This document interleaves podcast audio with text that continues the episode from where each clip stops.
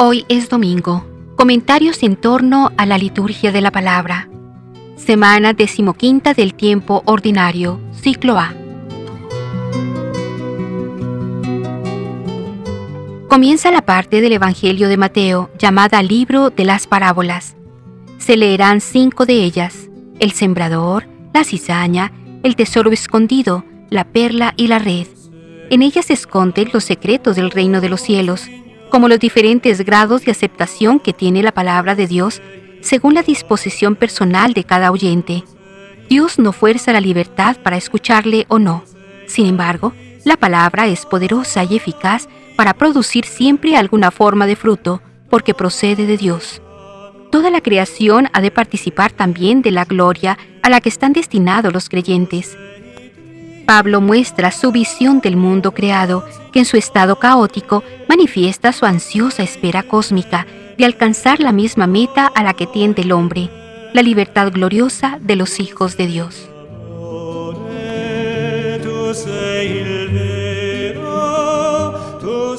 El nexo entre las lecturas del día de hoy es el siguiente. La liturgia de este día se mueve como un péndulo entre dos verdades importantes. De una parte, se subraya la eficacia de la palabra de Dios. Todo aquello que Dios dice es verdadero y encontrará su cumplimiento en el momento oportuno. Ella, la palabra de Dios, desciende desde el cielo como lluvia que empapa y fecunda la tierra. Por otra parte, aparece la necesidad de que el terreno esté bien preparado para acoger la semilla y producir fruto. Aunque el sembrador siembra a voleo y con auténtica generosidad, y a pesar de que la semilla tiene su virtualidad propia, se requiere que la tierra esté preparada y bien dispuesta. El tema es de gran interés. Se trata de la colaboración entre la gracia de Dios y la aportación de la libertad humana. Una comprensión exacta y profunda de la liturgia de este día nos conduce sin duda a una vida cristiana más auténtica y más comprometida, fundada ciertamente en la eficacia de la palabra de Dios pero al mismo tiempo responsable de los dones recibidos y de la necesidad de producir fruto. Por su parte, el texto de la carta a los romanos nos muestra que la creación entera está expectante, aguardando la plena manifestación de los hijos de Dios. Nos encontramos en una situación paradójica. El hombre ha sido ya salvado y redimido por la obra de Cristo, pero aún le queda peregrinar en la tierra hasta la posesión plena de Dios. Ya, pero todavía no. La imagen de un parto que entraña simultáneamente gozo y dolor expresa adecuadamente la situación del cristiano. Posee las primicias del espíritu, pero gime hasta llegar a la redención de su cuerpo.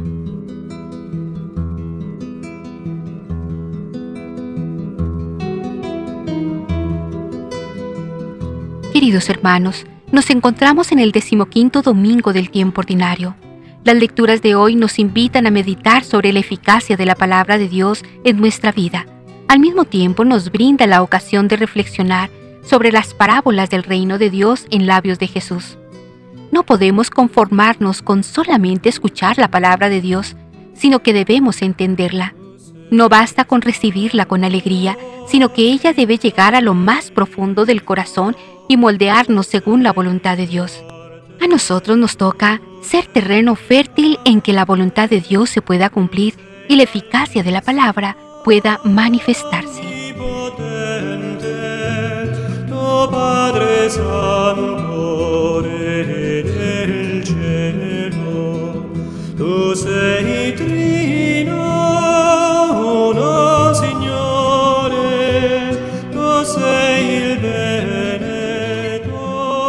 La primera lectura que se nos propone en este día es del libro del profeta Isaías, capítulo 55, verso del 10 al 11. La palabra de Dios, eficaz como la lluvia y la nieve. Créanme, parece decirnos el Señor a través del profeta Isaías. Mi palabra es eficaz. Como la lluvia que baja del cielo no vuelve a él sin antes empapar y fecundar la tierra, Así mi palabra no vuelve a mí sin cumplir su cometido. La palabra de Dios es su plan de salvación.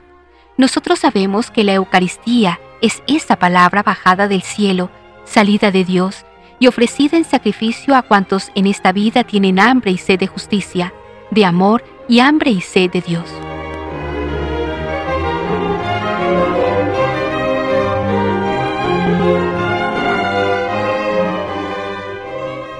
El salmo responsorial en el día de hoy es el Salmo 64, al que nos unimos diciendo, La semilla cayó en tierra buena y dio fruto.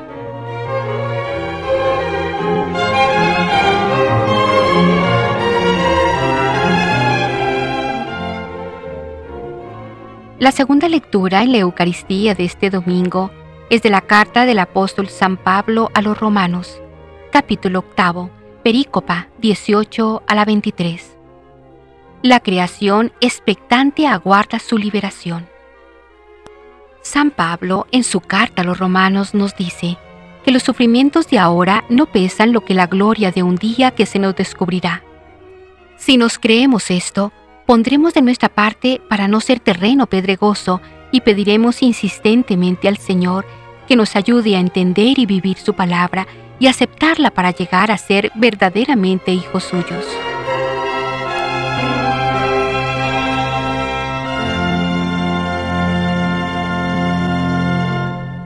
El sagrado Evangelio que hoy se proclama es del evangelista San Mateo, capítulo 13, versículos del 1 al 23 la parábola del sembrador.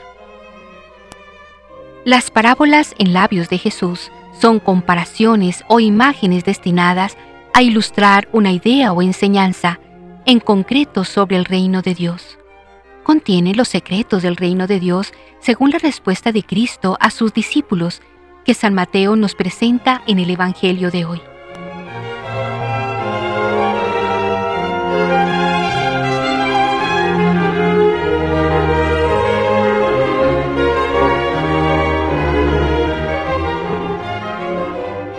Liturgia de la Palabra.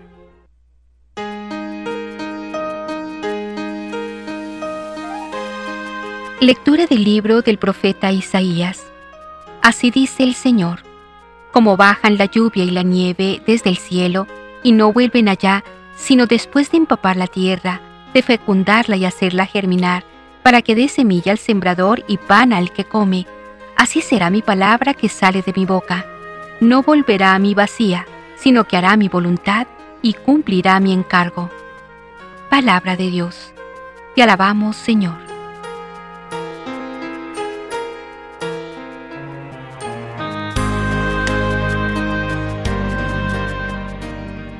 La semilla cayó en tierra buena y dio fruto.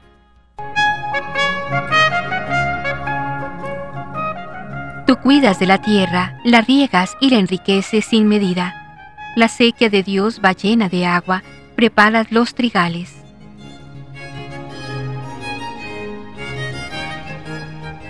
La semilla cayó en tierra buena y dio fruto.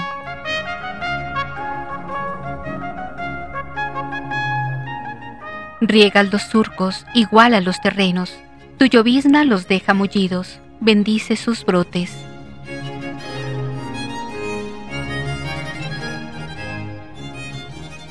La semilla cayó en tierra buena y dio fruto.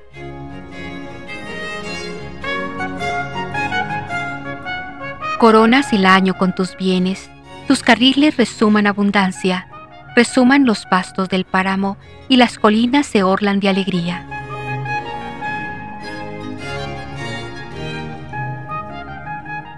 La semilla cayó en tierra buena y dio fruto.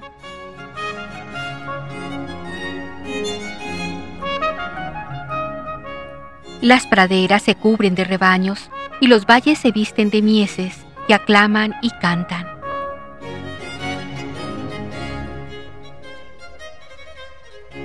La semilla cayó en tierra buena y dio fruto.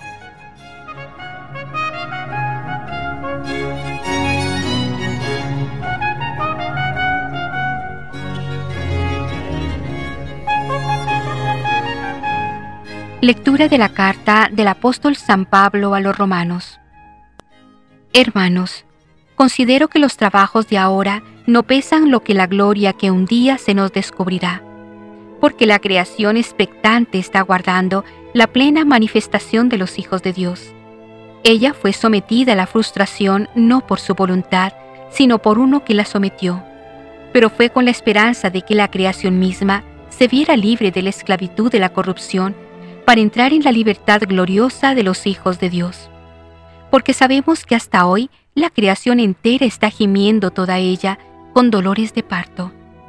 Y no solo eso, también nosotros, que poseemos las primicias del Espíritu, gemimos en nuestro interior, aguardando la hora de ser hijos de Dios, la redención de nuestro cuerpo. Palabra de Dios. Te alabamos, Señor.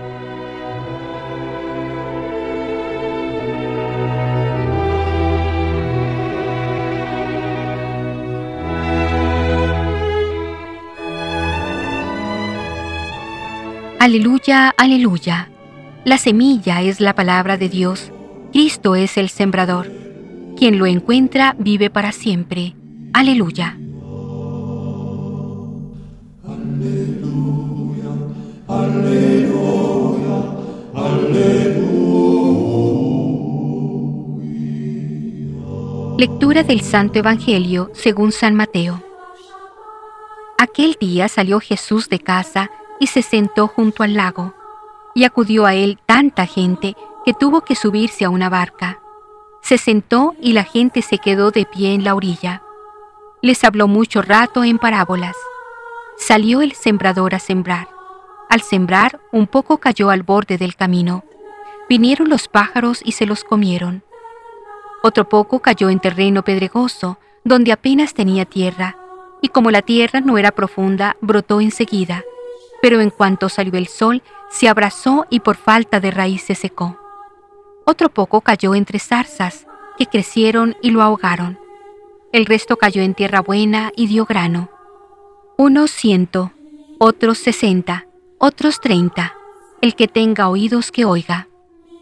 Se le acercaron los discípulos y le preguntaron, ¿por qué les hablas en parábolas?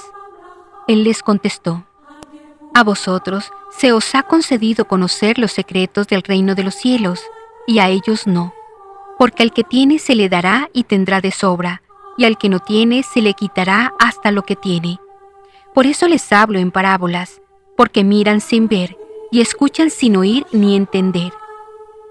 Así se cumplirá en ellos la profecía de Isaías. Oiréis con los oídos sin entender, miraréis con los ojos sin ver porque está embotado el corazón de este pueblo, son duros de oídos, han cerrado los ojos, para no ver con los ojos ni oír con los oídos, ni entender con el corazón, ni convertirse para que yo los cure. Dichosos vuestros ojos porque ven y vuestros oídos porque oyen. Os aseguro que muchos profetas y justos desearon ver lo que veis vosotros y no lo vieron, y oír lo que oís y no lo oyeron. Vosotros oíd lo que significa la parábola del sembrador. Si uno escucha la palabra del reino sin entenderla, viene el maligno y roba lo sembrado en su corazón. Esto significa lo sembrado al borde del camino. Lo sembrado en terreno pedregoso significa el que la escucha y la acepta enseguida con alegría, pero no tiene raíces. Es inconstante y en cuanto viene una dificultad o persecución por la palabra, sucumbe. Lo sembrado entre zarzas significa el que escucha la palabra, pero los afanes de la vida y la seducción de las riquezas la ahogan y se queda estéril. Lo sembrado en tierra buena significa el que escucha la palabra y la entiende. Ese dará fruto y producirá ciento o setenta o treinta por uno. Palabra del Señor. Gloria a ti, Señor Jesús.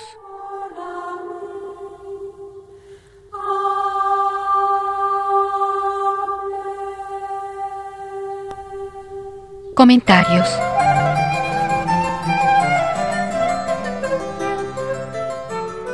En la primera lectura, invitación al banquete escatológico mesiánico.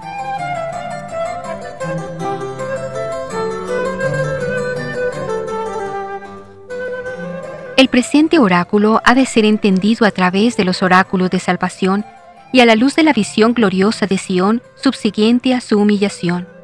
Dicho en otras palabras, nos encontramos ante un juego de palabras y conceptos donde lo material y pragmático, vivido o anhelado por los repatriados, se convierte en símbolo de los auténticos y verdaderos valores humanos. Reducir el sentido de esta profecía a la materialidad de su imagen o deshumanizarla en una espiritualidad etérea serían dos equivocaciones a cual más perniciosas. Partamos como el profeta de la realidad simbólica para llegar a la realidad humana.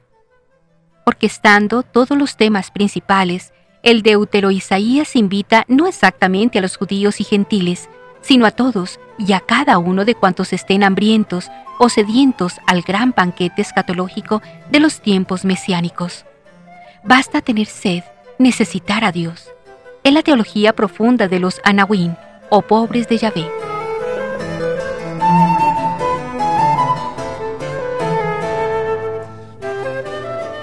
El banquete en la Biblia no es sino una imagen del amor de Dios. Así en los momentos más importantes de la historia, las relaciones humano-divinas se rubricaron con un banquete y un sacrificio.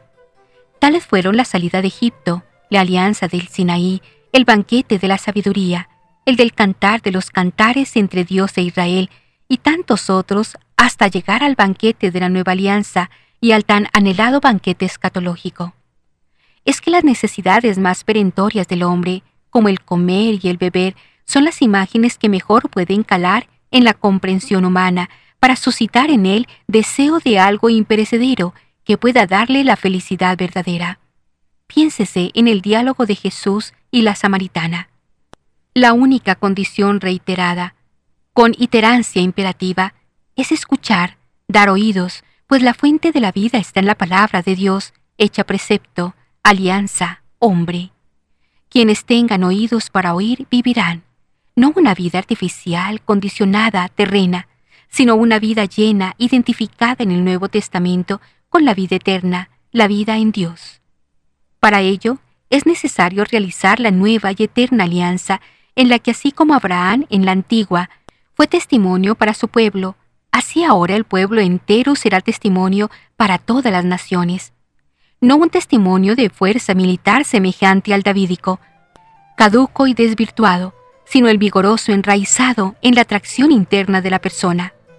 Los pueblos vendrán a Sión atraídos por el Santo de Israel, por la santidad de su pueblo en la fidelidad a la nueva alianza.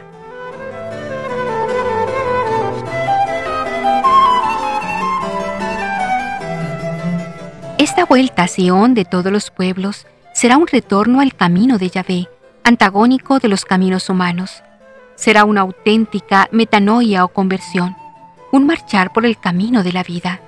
Yo soy el camino, la verdad y la vida, esa vida de redimidos y perdonados. La libertad física de los exiliados era el mejor signo de su liberación de todas las demás esclavitudes, incluida la del pecado.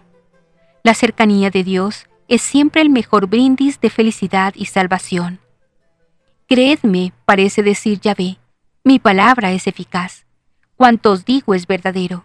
Como la lluvia que baja del cielo no vuelve a él sin antes empapar y fecundar la tierra, así mi palabra no vuelve a mí sin cumplir su cometido. La palabra de Dios es plan de Dios, sus eternos designios de salvación, plan y designios que se manifestaron y realizaron en Cristo, su palabra encarnada. Nosotros sabemos que la Eucaristía es esa palabra bajada del cielo, salida de Dios, y ofrecida en sacrificio y alimento a cuantos de esta vida tienen hambre y sed de justicia, de realidad, de amor, de Dios. Una vez más la visión profética, a pesar de lo hiperbólico de sus imágenes, no pasa de ser una ligera sombra ante el deslumbrante contenido de su realidad.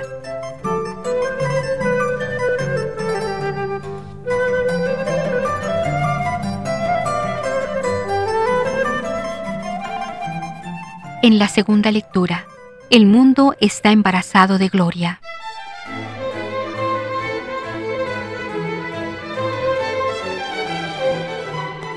En esta insistencia paulina sobre la resurrección escatológica como desemboque final y definitivo de la promoción humana realizada radicalmente por Cristo, el hombre es siempre un ser corporal y material, con un subrayado fuerte, muy fuerte, sobre esta condición suya especial. Así pues, nos preguntamos, ¿es que Pablo solo considera como salvable este producto humano de la creación sin conexión ninguna con su contexto cósmico, del que inevitablemente ha emergido y sigue emergiendo y con el cual está indisolublemente ligado? ni mucho menos. Pablo sigue en esto la gran tradición bíblica, que jamás disoció al Dios creador del Dios salvador. Empieza Pablo por afirmar que la creación fue sometida a la vacuidad.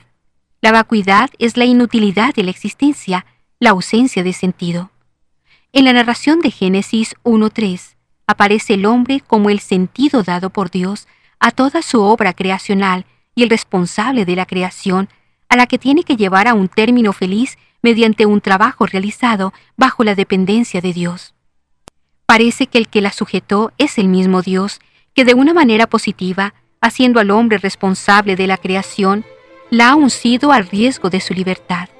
Sin embargo, esta sumisión al destino humano, decretada por Dios, está montada sobre una condición, la esperanza de la futura liberación.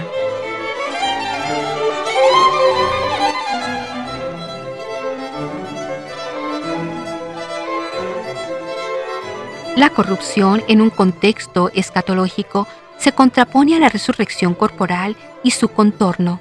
1 Corintios 15, 42, 50, 52, Gálatas 2, 22, Romanos 2, 7.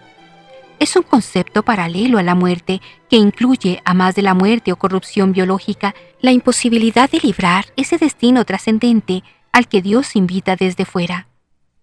La metáfora, tomada de los dolores de la parturienta, indica que el destino trascendente dado por Dios a la creación no es algo discontinuo y prefabricado, sino en íntima relación con la realidad evolutiva de un mundo que va gestando en su seno otro mundo, y que no será totalmente distinto de éste, aunque lo supere en plenitud.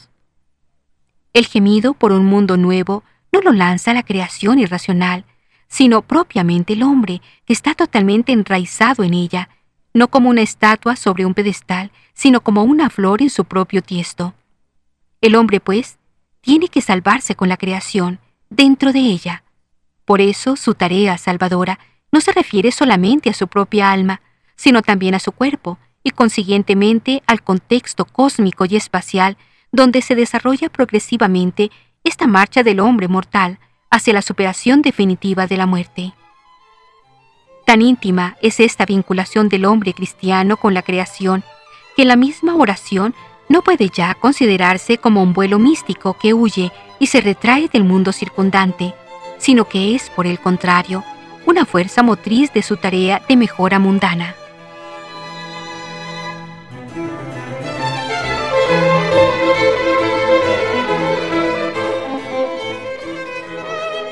No es, pues, una oración puramente mística, evasiva de la tarea mundana, sino por el contrario, proyectada hacia el esfuerzo humano sobre la marcha de la historia.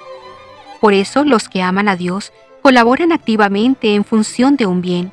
No se puede estar esperando pasivamente el santo advenimiento.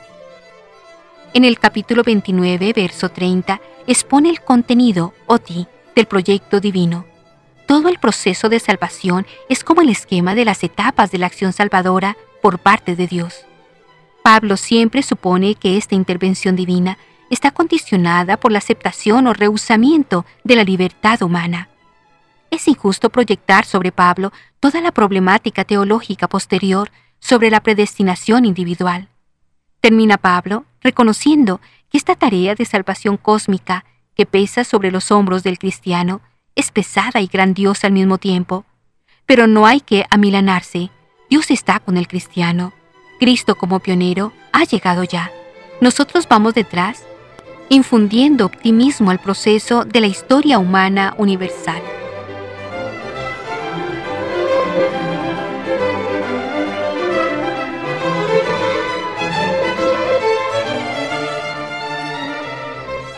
Y en el Evangelio, el sembrador.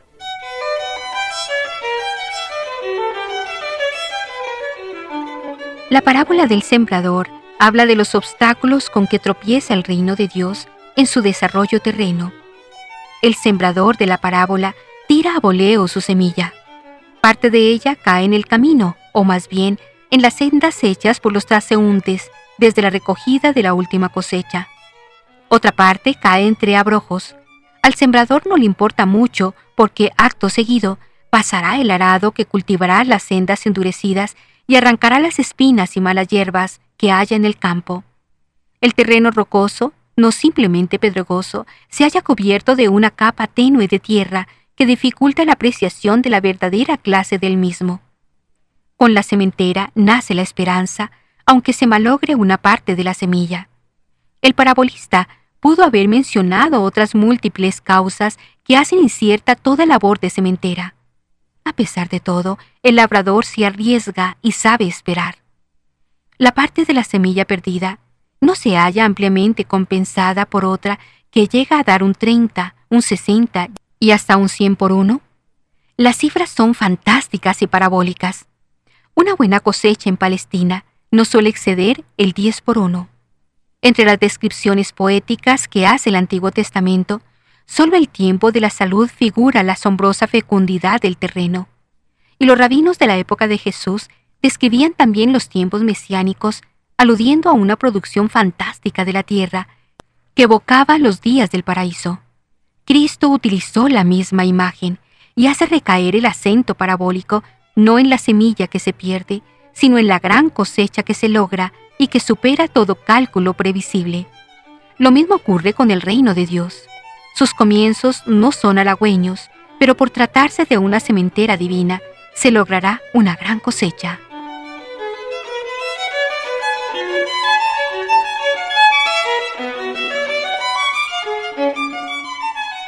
El sembrador de la palabra tropezaba con una serie de dificultades que parecían ahogar toda humana esperanza.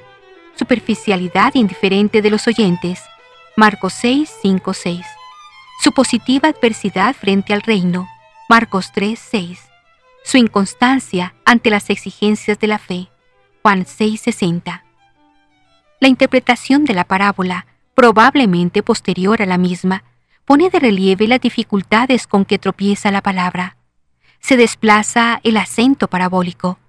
Ya no es la gran cosecha lograda lo que se pone en primer plano, sino la semilla perdida. El fruto se halla condicionado por las disposiciones y actitud humana ante la palabra. Fructifica en proporción directa a la calidad del terreno, a las diversas disposiciones de los oyentes. La parábola expone la verdadera naturaleza del reino los tres obstáculos que encuentra para que la semilla alcance su periodo de madurez significan simplemente que una parte más o menos grande de la semilla se pierde. A pesar de todo, el labrador logra una gran cosecha. El reino de Dios se establece en la tierra con un éxito desproporcionado a sus comienzos humildes y adversos. A pesar del fracaso aparente del reino, de la predicación y del mensaje cristianos, el poder de Dios logrará que la esperanza del sembrador se vea colmada con abundante cosecha. ¿Dónde? Esto dependerá de las disposiciones de los oyentes de la palabra.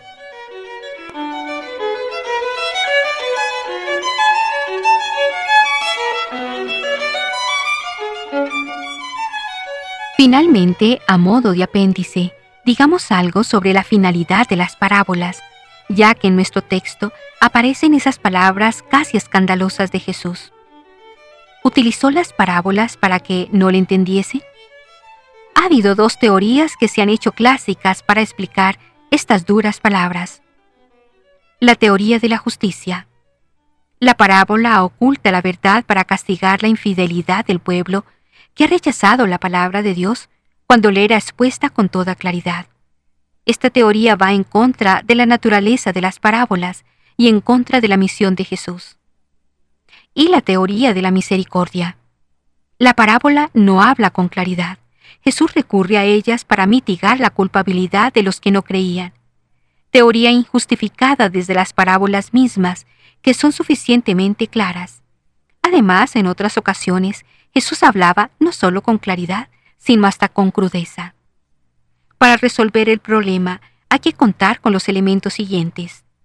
A. El texto está fuera de lugar. Lo demuestra el hecho elemental de ser preguntado Jesús por las parábolas, cuando en realidad no ha expuesto más que una. B. La expresión se refiere originariamente a toda la enseñanza de Jesús, ya que el término parábola, mashal, en hebreo, puede significar tanto parábola como misterio, sentencia, enigma, proverbio, enseñanza. C. Esta diversidad de significados hizo que al traducir la palabra mashal al griego y después a las demás lenguas, se convirtiese en parábola. D. El texto se haya traducido defectuosamente y reconstruyéndolo en su forma original aramea, tendríamos lo siguiente.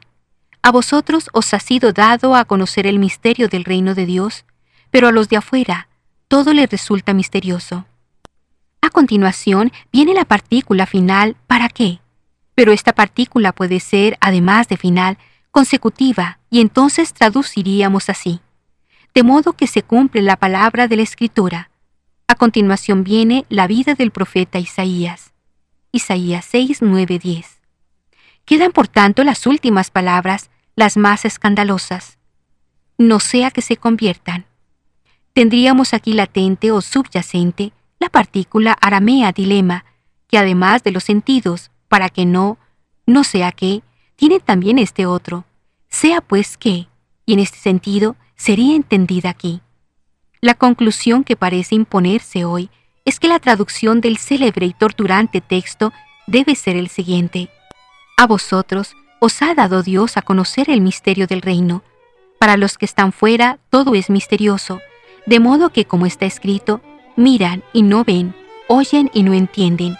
Que se conviertan pues y Dios les perdonará. La solución de los que están fuera no es desesperanzada. Todavía tienen una oportunidad. Que se conviertan.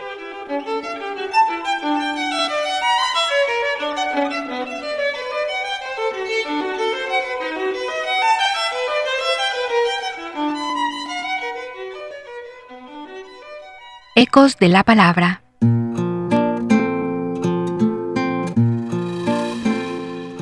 En la liturgia de hoy tenemos un evangelio en el que Jesucristo presenta una parábola, la parábola del sembrador. Y podríamos decir que el Señor también nos da su propia homilía, ya que después de haber lanzado esta ilustrativa parábola, Él explica a los discípulos lo que significa todo lo que ha dicho.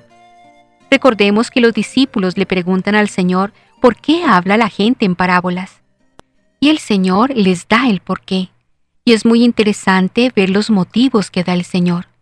Pero más que interesante debiera resultarnos preocupante, debiera más bien ser motivo de preocupación el percatarnos de la razón que da Jesús. Oigamos sus palabras. Les habló en parábolas porque viendo no ven y oyendo no oyen ni entienden. Y pasa Jesús a recordar que ya esto estaba dicho, pues había sido anunciado por boca del profeta Isaías. Así continúa el Señor. En ellos se cumple aquella profecía de Isaías. Oirán una y otra vez y no entenderán. Mirarán y volverán a mirar, pero no verán, porque este pueblo ha endurecido su corazón, ha cerrado sus ojos y tapado sus oídos, porque no quieren convertirse ni que yo los salve. Cuando Jesús terminó de exponer la parábola del sembrador, cerró con esta frase, El que tenga oídos, que oiga. ¿Qué significa oír a Dios? ¿quiénes son los que oyen a Dios? Lo dice muy claramente Jesús con las palabras del profeta Isaías, que él mismo cita. ¿Quiénes son los que oyen? Pues si los que no oyen son los que no quieren convertirse, ni ser salvados por él, los que sí oyen tienen que ser los que están abiertos a la conversión, y los que se sienten necesitados de ser salvados por Jesucristo. Pero veamos cuál es la situación real. ¿Qué es lo que sucede? Sucede que la mayoría de nosotros nos encontramos aturdidos por los atractivos del mundo y ocupados con sus exigencias. Es decir, estamos como si dijéramos atrapados por el mundo, por todo lo mundano. Y entonces no tenemos ni tiempo, ni tranquilidad, ni ganas siquiera de pensar en la necesidad que tenemos de convertirnos, porque no pensamos sino en las cosas del mundo. Vivimos como si Dios no existiera, como si no necesitáramos ser salvados. Hay otros que llegamos a pensar que tal vez deberíamos convertirnos, y hasta damos algunos pasos en ese sentido. Pero, ¿quiénes somos los que concientizamos suficientemente la necesidad que tenemos de ser salvados por Jesucristo?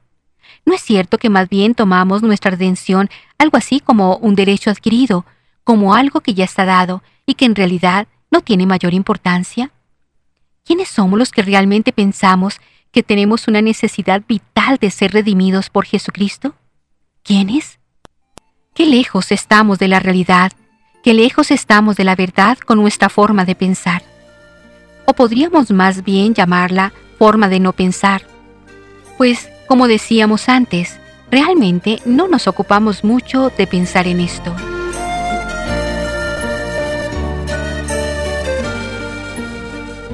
La segunda lectura de la carta de San Pablo a los romanos, que seguimos leyendo poco a poco a lo largo de estas semanas del tiempo ordinario, nos habla de esta necesidad que tenemos de ser redimidos.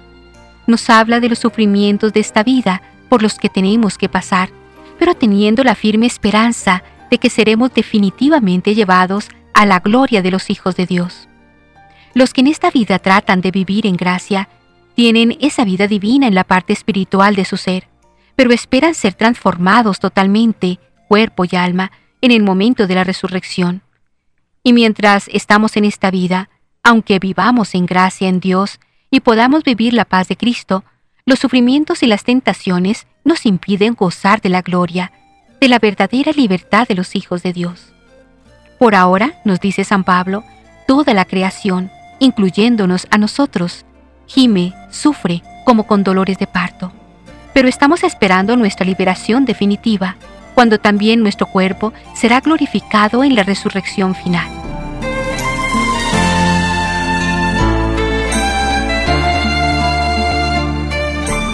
Volvamos entonces a la parábola del sembrador, la cual es muy clara. Como dijimos, el Señor mismo nos la explica. ¿Y qué nos dice el Señor? Que debemos ser tierra buena para recibirlo a Él lo más importante a considerar en esta parábola son nuestras actitudes, nuestros criterios, nuestras maneras de ver las cosas. Jesucristo es el sembrador que siembra su palabra, siembra su gracia, siembra su amor. ¿Y nosotros? ¿Cómo recibimos todo esto? ¿Qué terreno somos para la siembra de la palabra del Señor? ¿Somos de los que no la entienden porque dejan que llegue el diablo y le arrebate lo sembrado en el corazón? ¿O seremos tal vez de los pedregosos o poco constantes, que se entusiasman inicialmente, es decir, dejan germinar la semilla, pero enseguida ponen obstáculos o dudas que hacen que la semilla del Señor no pueda echar raíces y entonces la siembra se pierde? O más bien, somos de los espinosos que oyen la palabra, pero la ahogan con las preocupaciones de la vida, con la importancia excesiva que le dan a lo material, con el atractivo que tienen hacia lo mundano, con el apego que tienen al racionalismo y el orgullo intelectual, etcétera, etcétera, etcétera, que ahogan la palabra de Dios con tantas cosas que terminan por hacer que la siembra no dé sus frutos? Según la humilía del Señor, si somos así, somos de los que aún teniendo ojos no vemos, y aún teniendo oídos no oímos, y aún teniendo inteligencia no comprendemos.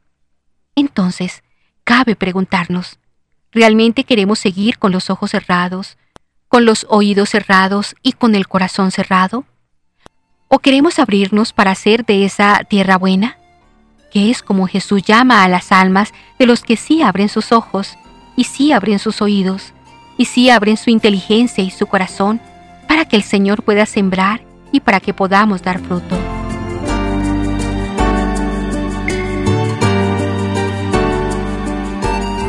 En la primera lectura, Dios nos anuncia por medio del profeta Isaías que su palabra no quedará sin resultado, sino que ella cumplirá su misión, la cual es el cumplimiento de la voluntad divina. Y esto lo dice con el mismo paisaje campestre del Evangelio y del Salmo, es decir, la siembra, la lluvia, la semilla, la germinación. El Salmo 64 que hemos rezado nos habla de la tierra y del agua que la riega, de pastos y de flores, de rebaños y trigales, y nos habla de la preparación de la tierra. ¿Y quién prepara la tierra? ¿Quién prepara nuestra alma para recibir la semilla y poder dar fruto? La prepara el mismo Señor, el sembrador. Así hemos rezado en el Salmo. Tú preparas las tierras para el trigo, riegas los surcos, aplanas los terrenos, reblandeces el suelo con la lluvia. Dispongámonos a que el Señor nos prepare para su siembra y dejemos que Él reblandezca nuestro suelo con la lluvia de su gracia. Dejemos que Él aplane nuestro terreno, moldeándolo de acuerdo a su voluntad. Así podremos ser esa tierra buena que Él busca para sembrar su palabra y para que dé el fruto esperado. Unos dan el ciento por uno, otros el sesenta y otros el treinta. Ojalá estemos entre estos, porque si es así, el Señor podrá decirnos como a sus discípulos, Dichosos ustedes, porque sus ojos ven y sus oídos oyen.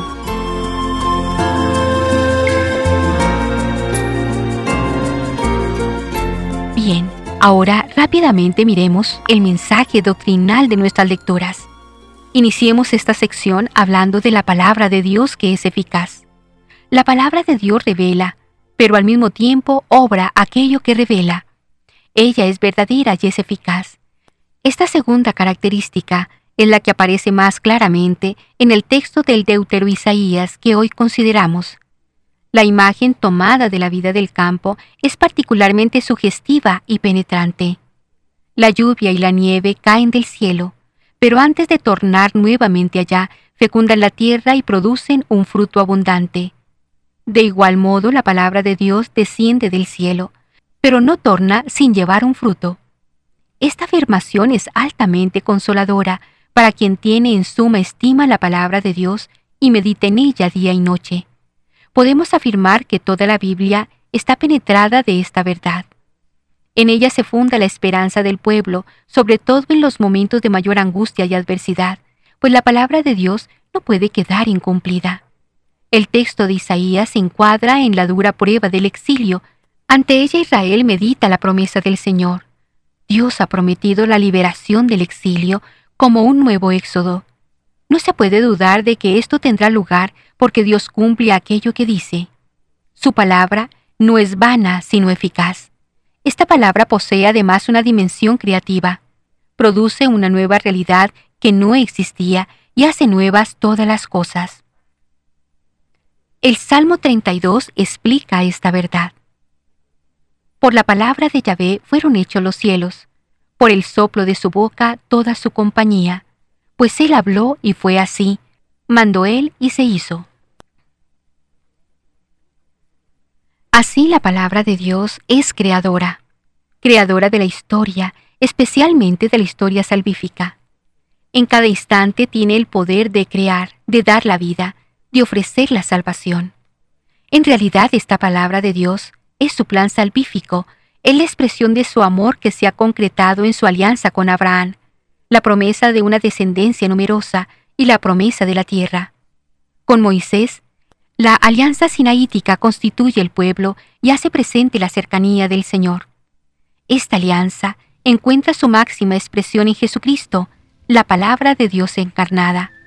Él nos manifiesta el amor del Padre y nos envía su Espíritu para llevar a cumplimiento el plan de salvación en su cuerpo que es la Iglesia.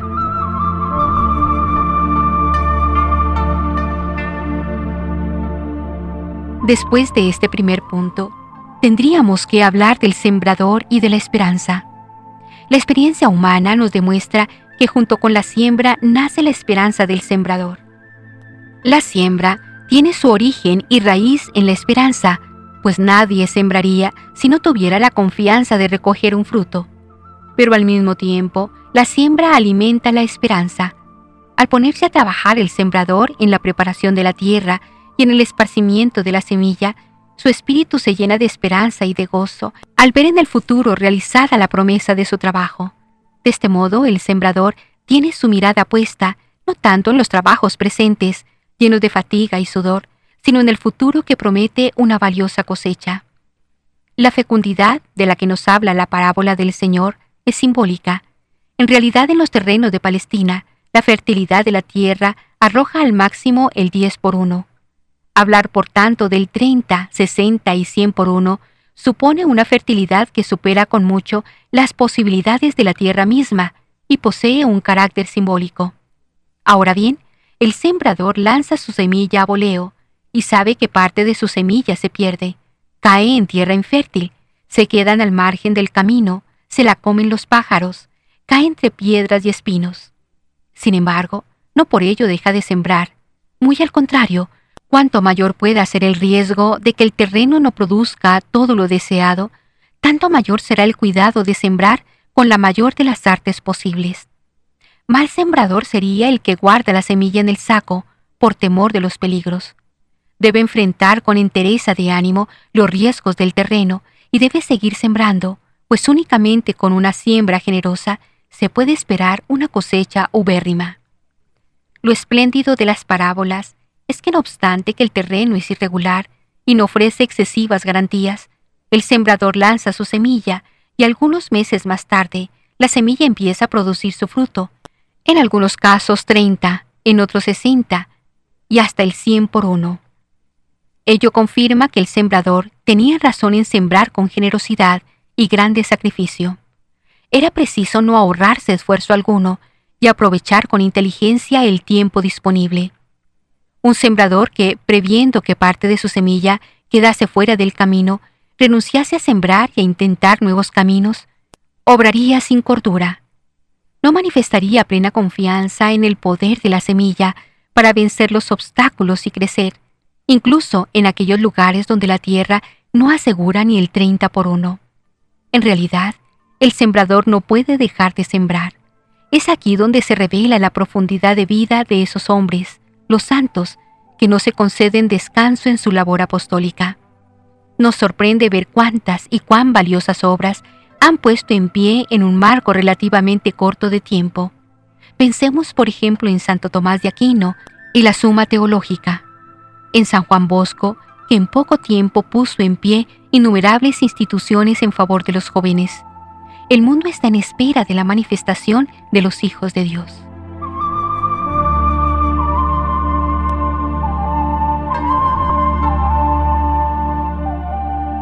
Después de haber escuchado esto, tenemos que llegar a una conclusión.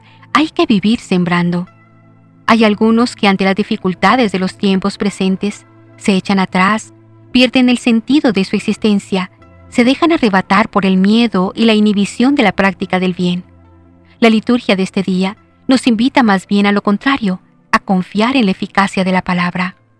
Espontáneamente viene a nuestra mente la exhortación del apóstol de las gentes. Proclama la palabra, insiste a tiempo y a destiempo, reprende, amenaza, exhorta con toda paciencia y doctrina. Segunda Timoteo 4:2 Proclama la palabra, sea un buen sembrador, no te reserves tiempo ni energías. En tu esfuerzo de hoy está tu esperanza del mañana. En tu lucha cotidiana está el descanso de una vida eterna con Dios y una fecundidad espiritual que supera con mucho las cualidades mismas del terreno. Insiste a tiempo y a destiempo, es decir, siembra a manos llenas. Ten confianza en la semilla, prepara el terreno, aprovecha el día, porque la vida es corta y la eternidad ya ha comenzado. Ninguno de los sacerdotes prisioneros en Dachau durante el último conflicto mundial imaginó ni siquiera de lejos que su testimonio de vida, de amor a la Eucaristía, de caridad cristiana, vencería el odio del adversario, rompería las alambradas de espinas y los campos de concentración y darían fruto en cientos de sacerdotes que vienen detrás iluminados por su fidelidad y testimonio. La semilla había caído en el surco y empezaba a fructificar.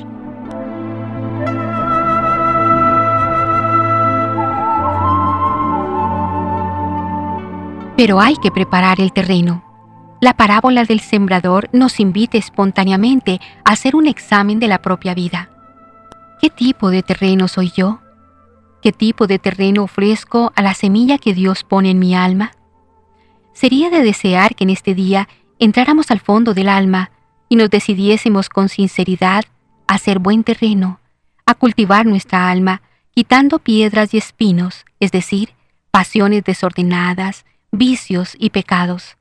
La palabra de Dios suena en nuestra alma como campana que toca arrebato, es decir, como invitación para reunir las fuerzas espirituales de frente al enemigo de nuestra alma, al orgullo, al amor propio, al demonio, al mundo y preparemos el terreno con la gracia y la virtud.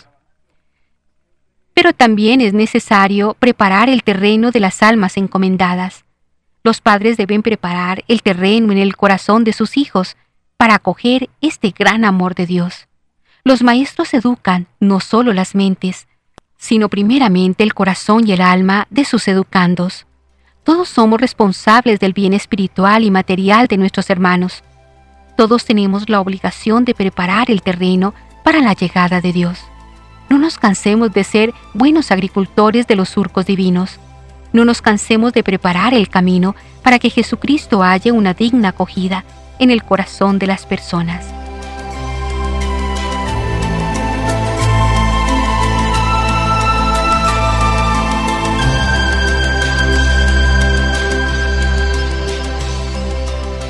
¿Qué más podríamos decir sobre el Evangelio de hoy? Hay muchas personas que andan extraviadas por los caminos de la vida. Están como aturdidos ante los innumerables cantos de sirena que ofrecen la felicidad y la calidad de vida a bajo precio, sin límite ni acabamiento. No son pocos los que se sienten desorientados a la vista de la incesante quiebra de los valores morales, sin saber qué hacer ni a qué atenerse. Tampoco faltan los que no saben y algunos ni siquiera quieren saber cuál es el sentido de la existencia, como si tal cuestión fuera una complicación fastidiosa. Así, en muchos casos, el destino humano se asemeja al de los animales. Se nace sin querer, se vive sin pensar, se muere sin saber. Ante semejante desorientación, ¿cómo iluminar la existencia? ¿Cómo dar razón del sentido de nuestra vida? ¿Cómo fundamentar los valores que animan y orientan nuestra conducta? La palabra de Dios de este domingo es como un chorro de luz en medio de la tiniebla. Salió el sembrador a sembrar. ¿Cómo acoger esta siembra para que la palabra dé fruto abundante y se llene nuestra vida de luz? No es tarea fácil. Por eso el Señor nos pone delante en la parábola algunos impedimentos que anulan o esterilizan la siembra, para que estemos atentos y los sorteemos. Hablemos del borde del camino. La semilla no da fruto porque no penetra dentro, porque rebota en los oídos sin que pase al corazón. Así lo expresa crudamente el dicho popular. Predíqueme, Padre, que por un oído me entra y por otro me sale. Ante la palabra que se nos anuncia, la primera abertura o disposición para acogerla es el esfuerzo de comprensión, conocer el mensaje, saber lo que Dios quiere de nosotros. La palabra entra dentro del alma por la mente Entender lo que Dios nos dice es el primer paso para que podamos responder. Pero, ¿estamos realmente interesados en comprender la palabra que Dios nos dirige? ¿Cuál es nuestra actitud ante ella? ¿Cuál nuestro aprecio de las sagradas escrituras? Si uno escucha la palabra del reino sin entenderla, o mejor, sin esforzarse por entenderla, viene el maligno y roba lo sembrado en el corazón. Lo roba con facilidad sin ninguna resistencia de nuestra parte, cuando no valoramos o desconocemos la importancia de la palabra de Dios en nuestras vidas. ¿Qué podemos decir ahora del terreno pedregoso? La semilla no da fruto porque penetra poco en el interior del corazón humano. Aquí se da un paso más. La semilla va penetrando algo, el oyente va mostrando algún interés, la ha acogido incluso con alegría. Pero si no echa raíces, difícilmente dará fruto. Es lo que sucede con la escucha superficial que se queda en lo sentimental, en lo emocionante del mensaje, pero sin transformar realmente el corazón, es decir, la vida. Por eso, a la primera de cambio se vuelve atrás. Como la semilla no ha echado raíces, en cuanto viene una dificultad o persecución por la palabra, sucumbe. Son las promesas de amor y fidelidad para siempre que en el crisol de la prueba se desdicen sin el menor problema de conciencia, sin desgarradura alguna de alma. Y el terreno entre las zarzas. La semilla no da fruto porque es incompatible con otras siembras. El corazón humano es el que es. No puede servir a dos señores que entre sí no tienen nada que ver. No es posible atender a la palabra como de luz de la vida, como criterio de conducta, como fuente de sentido, a la vez dar entrada a las seducciones del mundo y de la carne. Estas sofocarán pronto los ecos de aquella. La siembra masiva e incesante de palabras y de intereses mundanos, como el dinero, el poder, la fama, el sexo, ahogan hasta la esterilidad la predicación semanal de la palabra. Los afanes de la vida y la seducción de las riquezas la ahogan y se queda estéril. ¿Cómo va a competir el mensaje evangélico anunciado una vez a la semana durante unos minutos con los cientos de mensajes con las decenas de horas de palabras que escuchamos a través de los medios de comunicación, en nuestras relaciones interpersonales, que nada tienen que ver o que son contrarias a los valores del Evangelio? Salió el sembrador a sembrar, pero hoy lo tiene muy difícil.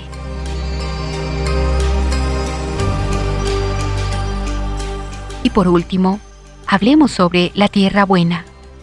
Para dar fruto es necesaria la tierra buena, símbolo de la escucha atenta y obediente que se esfuerza por entender la palabra y ponerla en práctica.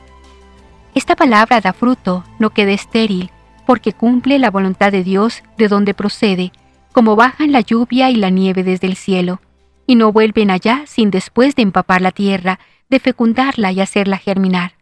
Así será mi palabra. No volverá mi vacía, sino que hará mi voluntad.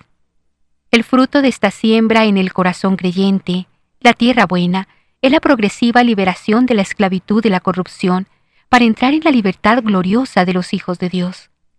Esta es la obra del Espíritu Santo en nosotros, hacer que cumplamos con lo que significa ser cristiano y rechacemos lo que es indigno de este nombre. Ser cristiano es ser discípulo de Cristo y ser discípulo significa seguir a Cristo y dejarnos iluminar por Él, por su ejemplo y su palabra. En los tiempos que corren, no es empresa fácil.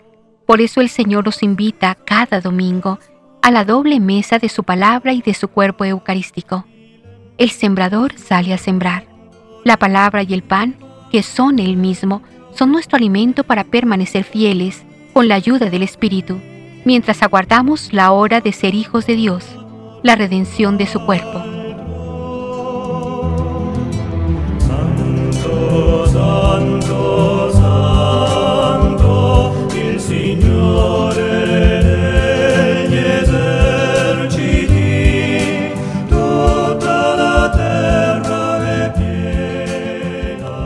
Señor, tú te has tomado el trabajo de salir al mundo a sembrar la semilla de tu palabra.